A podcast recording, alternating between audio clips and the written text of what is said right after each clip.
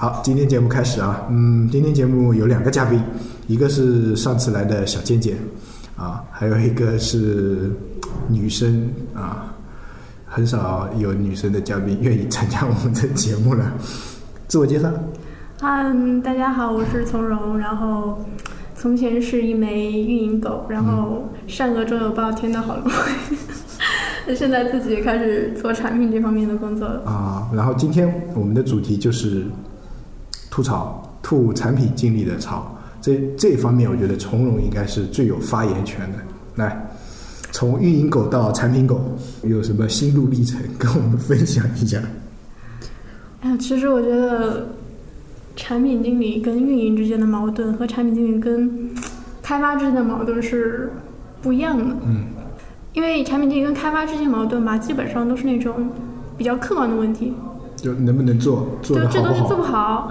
呃，时间来不及，逻辑不对之类的。嗯，然后开发自己也不是比较有想法的那种，哦有想法的，他可能最多跟你说一下，哎，这个东西我觉得这样比较好，不行就算了。嗯但是运营跟产品经理难就难在两个人都是思维比较活跃的人，嗯所以就就一些东西上就会撕起来。嗯而且，嗯，有一些产有一部分产品经理是会背背负那些 KPI 的，就推广的那个嗯 KPI，但是有一些产品经理就只是去做产品而已，嗯大部分 KPI 还是在运营身上。嗯所以对于运营来说，他如果自己没有办法去提高 去提高这些的这些指标的话，他就会把锅甩在产品经理身上。那我哎，这点我非常同意，就是任何人都可以问产品经理为什么，只有产品经理不能问自己为什么。就就比如说开发说，哎你为什么要这么设计？设设计师说，你为什么要这么排版？然后那个 运营说，我给你的需求不是这样的，你为什么改成这样子？然后产品经理问谁去？然后老板也肯定，规划是什么？这个东西为什么这么搞？然后产品经理就，他妈我也想知道为什么。我我我我有时候会嗯会这样就很烦哎，老是被人家问为什么，我他妈又不是十万个为什么，对吧？我又不是蓝猫三千问，看我干嘛要回答那么多为什么呢？对啊，就跟从容刚才说的，其实不管是运营啊还是开发，嗯其实都是目标导向的。嗯我接触到的产品经理很少有明确的 KPI，而你给我描述的那目标就不是很具象嘛，嗯很抽象，想让我做成一件什么样的事情。嗯但具体到执行完成多少量、完成多少的时候，都是在你那儿。嗯所以对我来说，我的目标是很抽象，不是具象的。嗯对产品经理，他这个完成的这个指标是一个比较理想化的东西，可嗯能是我要做好产品，但这个好的定义就有很大的差别。嗯，但对于运营来说，其实最根本的目的就是赚钱嘛，对你只是说把赚钱花，呃，就是变成一些分散成一些指标，嗯就说什么活跃度啊这种东西。嗯，然后运营一般做指标的目的会目目的性会很强，很那个很很很就是什么，有时候会会达到目的就不择手段嘛，然后会破坏用户体验，我个人感觉是这样的。就最近不是微博搞分流嘛，嗯这个东西我就怀疑是不是运营提出来的。搞分流，就是他现在就是一个分组下面，嗯你不论怎么刷，嗯你永远都是那条微博。你一个人发的微博，它有一部分的概率嗯可以被看到，一部分的概率被另外一些人看到。啊，还有这个东西，你不知道吗我我我不知道，我好久没刷微博。但是你如果换一个分组刷，换一个分组刷，比如说刷首页，嗯你就可以看到完整的。啊，其实我觉得我我我觉得这更有可能会是商务或者是广告部门做出来的反正就是就是一种的可能性会更大。嗯一种追求数据的办法。哦，说到这个，我今天刷了一下微博，今天是什么？微博影响力啊，那个峰会在北京召开，嗯然后我就刷那个主题，哎，他们说的那些号我没几个认识的，那些什么大号，然后一直在说什么那个什么建国啊，就那个王建国，啊王建国什么回忆马甲侠。呃，回忆小马甲，啊，对，回忆小马甲就为哎，对啊，为什么就是他好像没有露脸嘛？就一定要看他露脸。然后他一开始戴了个头套，后来戴了一个口罩，我在想，这他妈是谁啊？我怎么不知道？然后我就去看他的微博，我在想，这微博有为什么他的微博会这么火？说的一些也没有什么干货啊，或者说也不是特搞笑，或者说他说他自己的猫跟狗关我屁事啊！我在想，那就就是因为这些东西没有什么特定的人群指向，就大家就随便看看，嗯，对啊，那有些所有人都可以看。嗯，对啊，那有些比如说像什么古大白话，嗯那我还知道他是做翻译的，应该说啊，然后还有一些，还有一些我至少还听过吧，还有一个什么，还有一个什么号来着？哦，还有一个说我的前任是极品，这个号我看过的，啊对对对然后截图出来真的是一个极品，这个 这个号对于女生来说还蛮有意思的。真的吗？小倩倩有看过吗？我我不我不你不刷微博的、啊对对对，小倩倩就关注我那个看的我看的就是知乎比较多。对啊，呃不过微博这个，我真觉得可能会是广告，或者说是产品导向会更重一点。当然，很大程度上它就是会是学 Facebook 之类的，它保证在我所看到的有限的信息流里面，嗯，不会被某个单个的人就重复太多、占用太多，会保证你看到一定的信息流广告啊。但是我嗯觉得这个这个这个改版其实挺影响用户体验。对，我我是没有感觉出来，真的，因为我好久没刷我。得我得举一个例子，嗯。你比如说我之前就关注了波仔吧，嗯。我三天之后，嗯我刷我这个分组，我能看到你在过去三天所有的微博嗯状态。但现在按照曹荣说的，就是有可能状的情况，就是我再打开这个分组，我只可能看到你某一天发的微博，或者说是这三天中的某一部分微博，有一部分我看不到了。你们刷微博还有这种习惯的，是按分组刷的我从来都是按分组刷的。为有人会刷屏，啊？所以自己优化自己的用户体验，自己不去分一下。我我只刷首页，我虽然也分了组，但是我不会去说刷特定的分组，就是说，比如说我我分了什么互联网，嗯什么名人明星，什么打游戏的，还有什么广告的，什么母婴的，对吧？就是那些我会去，就是对吧？但是我不会去刷一个特定的分组。你现在可能就是把微博对你来说更像是一个散的信息的一个获取的对对途径，但对对我来说，有些人我是想知道他每一条动态的。我有一个分组叫说是谁？认的那些人，我的分组有一个不是悄悄关注吗？特别有目的性的一个分组，就叫做 important，就是我很喜欢这个人，然后或者说他的信息非常有用，我就是想刷他的每一条微博。你在说我吗？他没有把你列在那个 important 之列。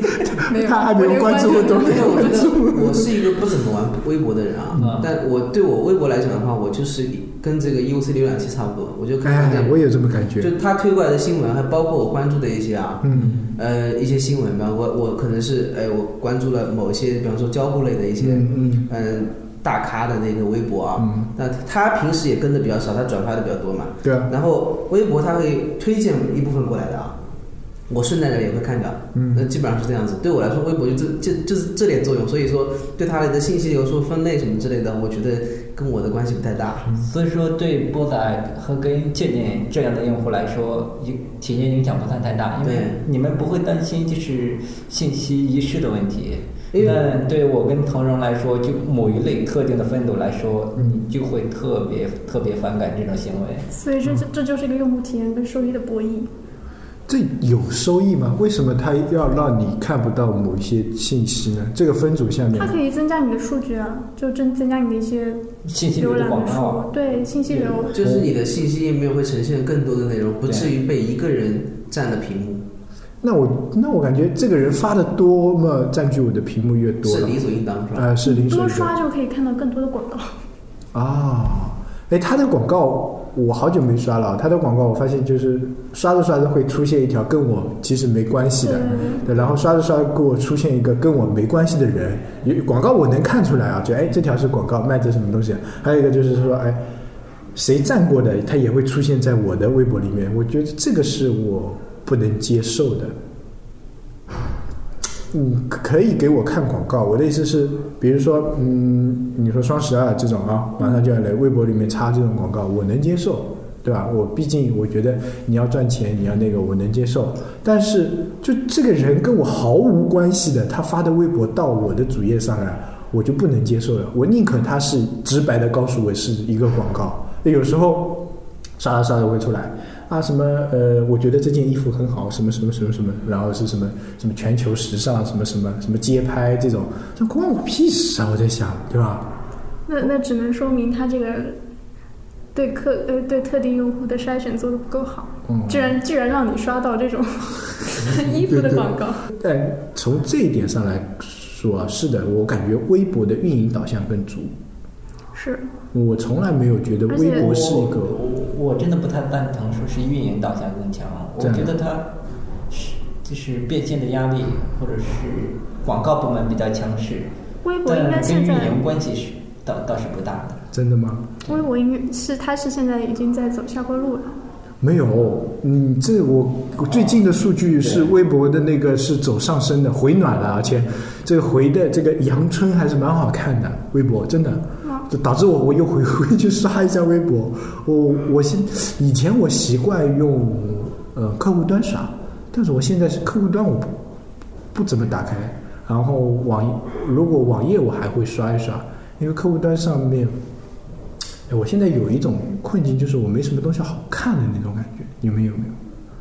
就我装了很多资讯类的软件，或者说我装了，比如说微博、微信什么什么猫弄那种啊，什么简书、什么 Loft 什么乱七八糟，知乎日报这种我都装了。但是我有时候就点开看一眼，我每个应用都不想点进去，就有这种感觉。我敢点进去翻翻翻，哎呀，好像都是这些东西。然后翻翻翻这个，哎呀，也是这些东西，不是鸡汤就是美文，要么就是一些什么，我而且现在就是一个消息，如果是比较重磅的话，啊每一个每一个渠道都能看到。对，所以我觉得，我我我有一种我想要资讯，但是我我不知道去哪里找资讯的那种感觉。因为你太多了，给你的选择太多。像我的手机上，我只有 UC、知乎、微博没有。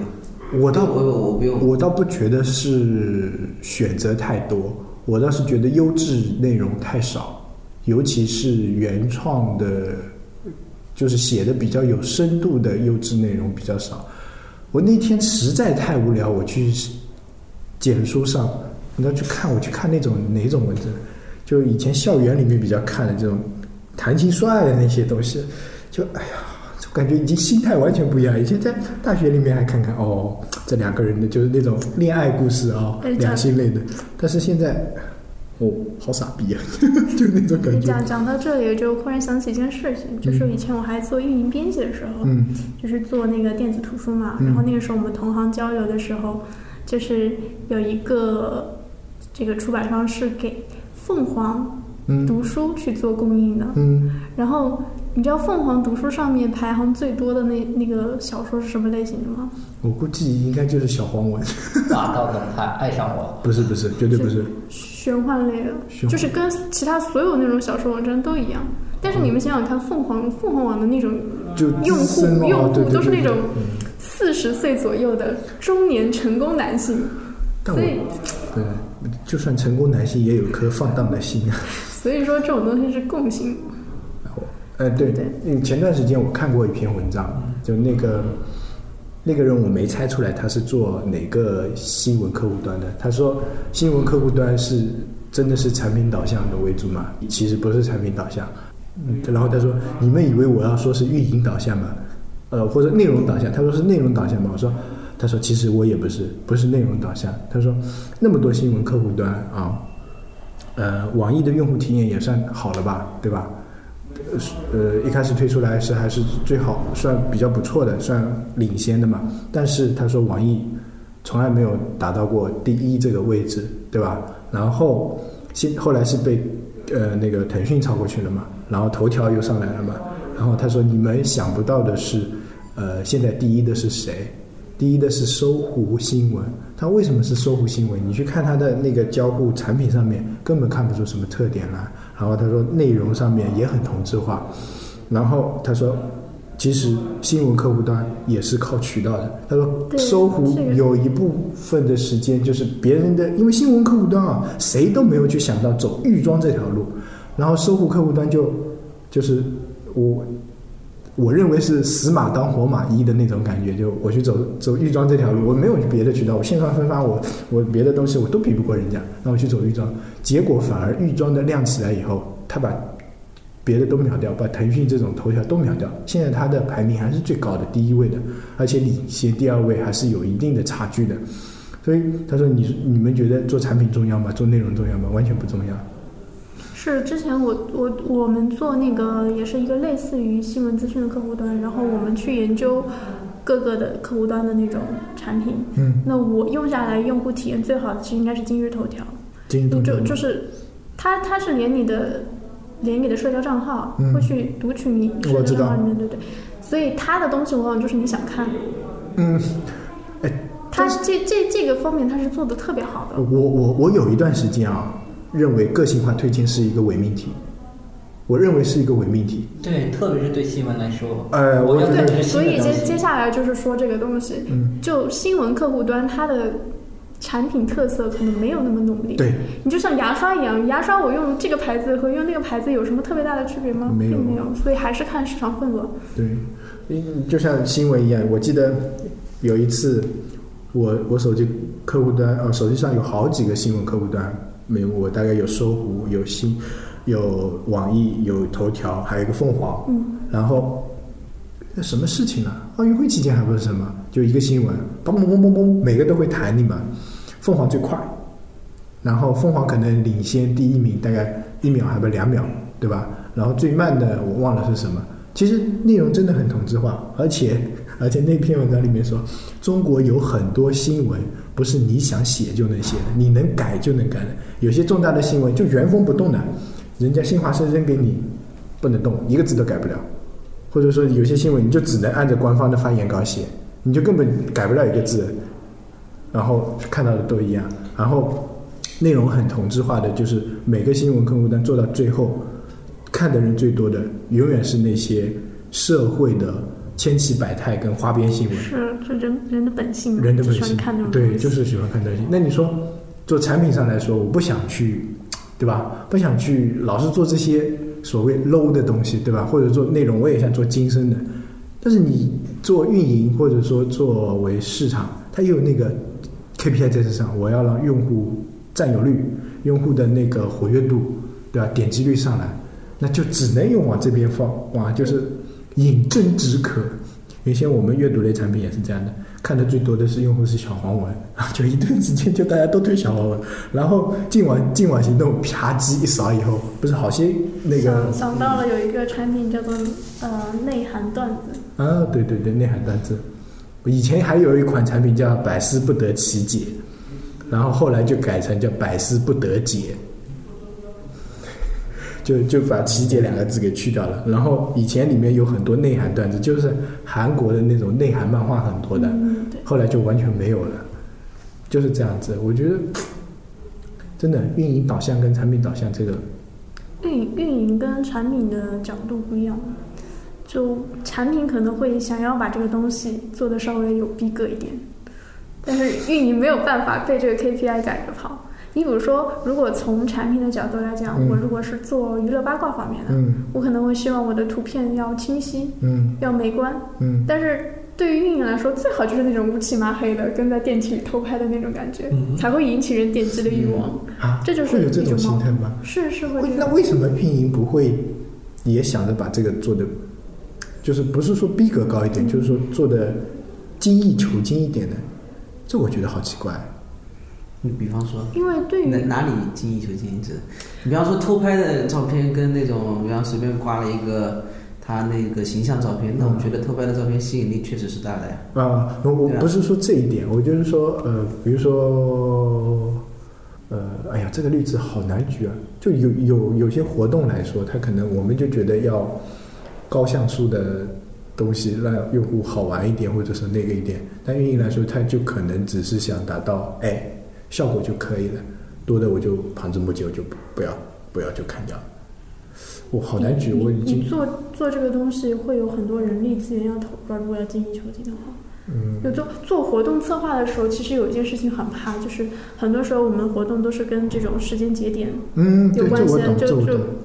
就活动啊，然后你所有的策划都已经写完了，什么东西都已经弄好了，然后扔给产品经理说啊，产品经理说我们这个还在优化，我们再等一等，嗯然后等着等着就这活动就没了。嗯，对，所以对于对于运营来说，我能上就是一件很好的事情，而且运营这个东西它没有很大的连续性。你这次活动做的没有逼格，我下次可以做的很有逼格，不像产品，它是一个很常见的东西。对，我就可能我做产品就相当于啪叽我做出去以后这一版不好看，下次人家就不会来了。对，但运营说我这个活动效果不好，我下次再看，只要你产品在，对啊，对吧？留得青山在，不怕没柴烧。不，刚才好像聊的不是跟那个管他的，不吐槽什么呀？吐槽产品经理啊有哪些产品经理的陋习、恶习、不良习惯其？实我这是要看看人的，跟人的合作有关系的，就不是说每个人每个产品经理他都可能有不同的问题在对。啊，那比方说，我跟我们在现在这个公司的产品经理啊，嗯就是我嘛，对啊，那比方说波仔，还有个 WiFi 嘛，对吧？那他们可以忽略不计你计你们俩做事风格是不太一样的，啊。对吧？那我想听一听，嗯、就是我我跟你最多的就是 A P P 这块东西了，嗯然后运营的话是另外一个小伙在弄啊。嗯就产品这块的话，其实你反正我基本上设计到这里的时候，原型到我这边的时候啊，嗯，呃，你一般来说你应该整个流程跑完了，就是你,、的所有的东西应该走完了啊。对。然后我紧接着是接到，我就是接到的比你的需求评审那个还要快一点，是吧？那肯定的，肯定是对。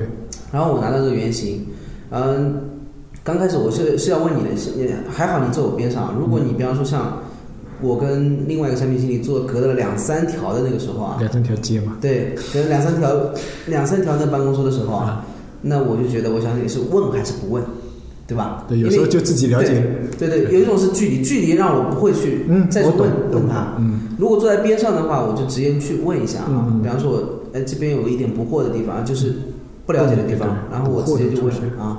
嗯那呃，这这个就是位，我觉得有时候位置上能决决定一个这个这个产品以后跟设计出来跟这个原型的匹配度到底有多高嗯啊？因为设计的话，我觉得如果说啊，当你们俩的位置做的比较疏远的时候啊，你一般都不太去问的设计师啊。但如果其实这个习惯很不好。对对对，如果稍微负责任一点呢，他就是问了会稍微就是跑过来问个两三次，但是你就我刚这一点我就讲的就是，呃，这个位置安排啊，嗯。啊、位置安排的话，其实对对一个这个产品是很有影响的。对，那包括我们现在在做的啊，嗯。就是产品现在跟这个工程师这边是离得挺远的。嗯。啊，就是偶尔，你比方说现在就到到最后的一个设计把控啊，嗯。跟产品把控，其实这个跟我们的理想状态差的很多，对对吧？对对对，这是就是我觉得位置上，如果以项目组为单元的话啊会更，去做这个事情的话，可能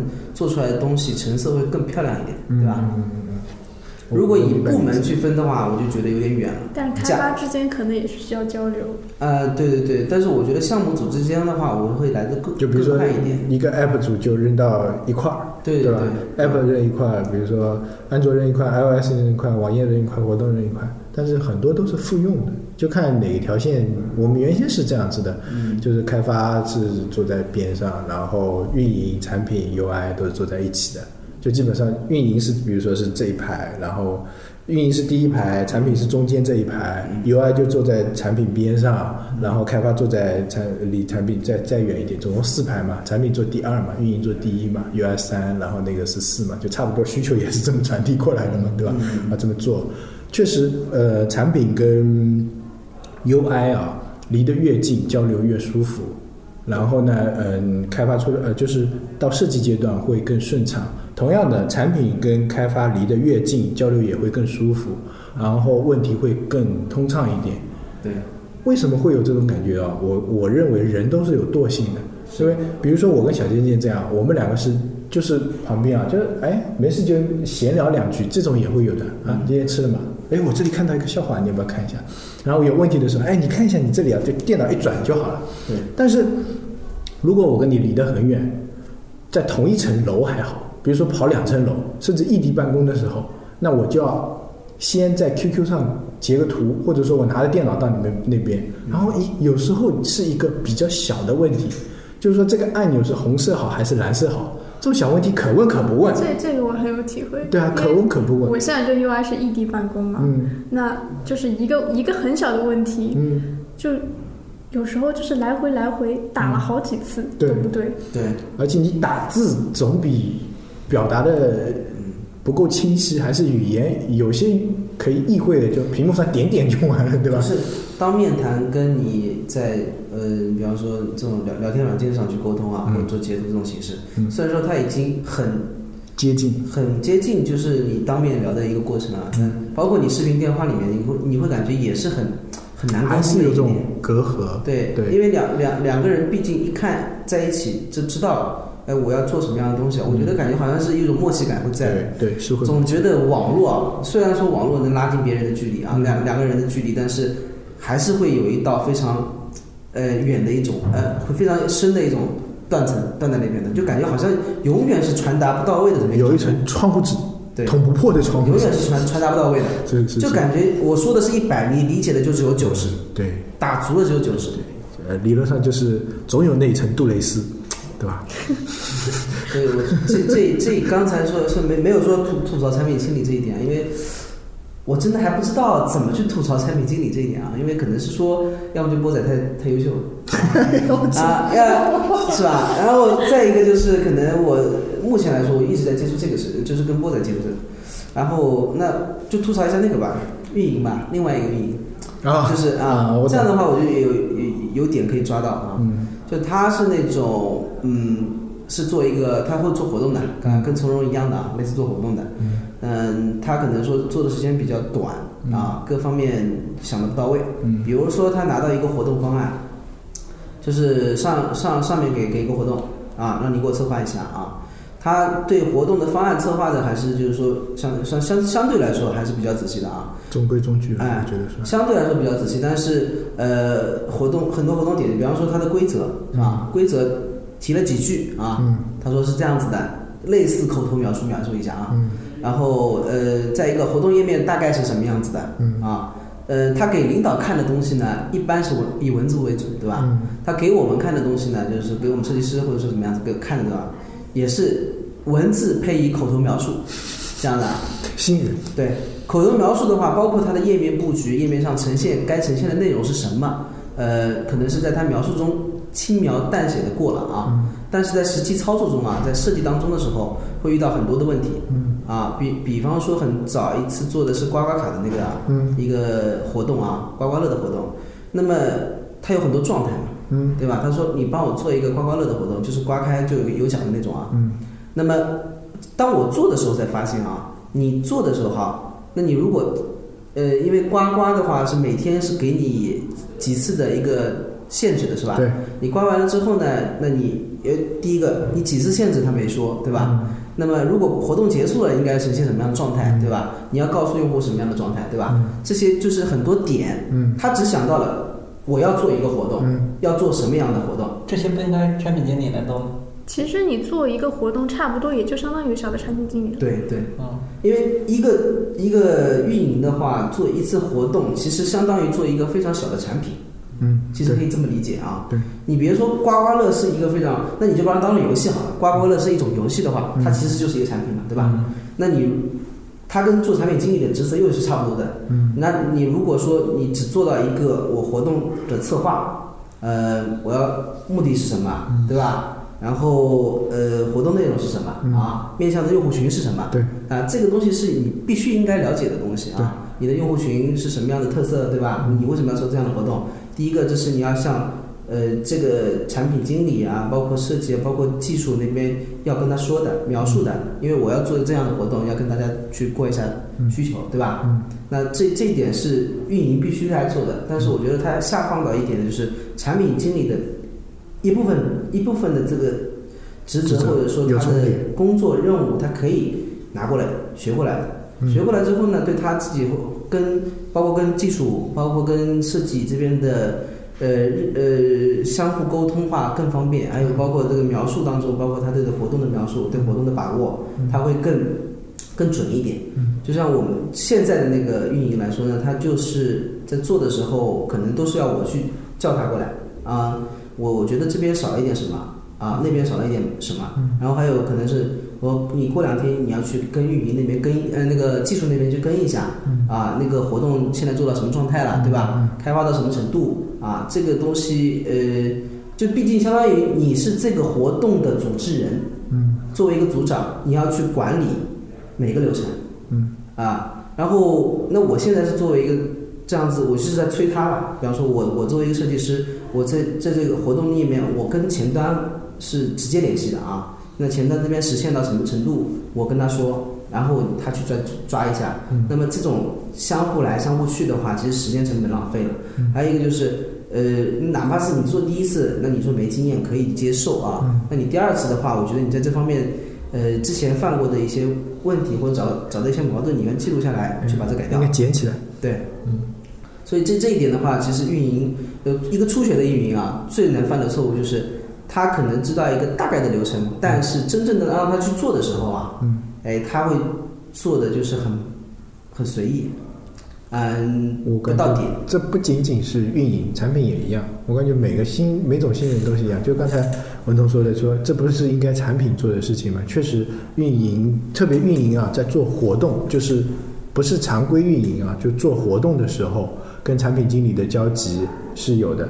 当呃，我个人认为是在做活动的时候，就是做单个活动的时候，运营是要把一部分产品经理的职责给拿过去的。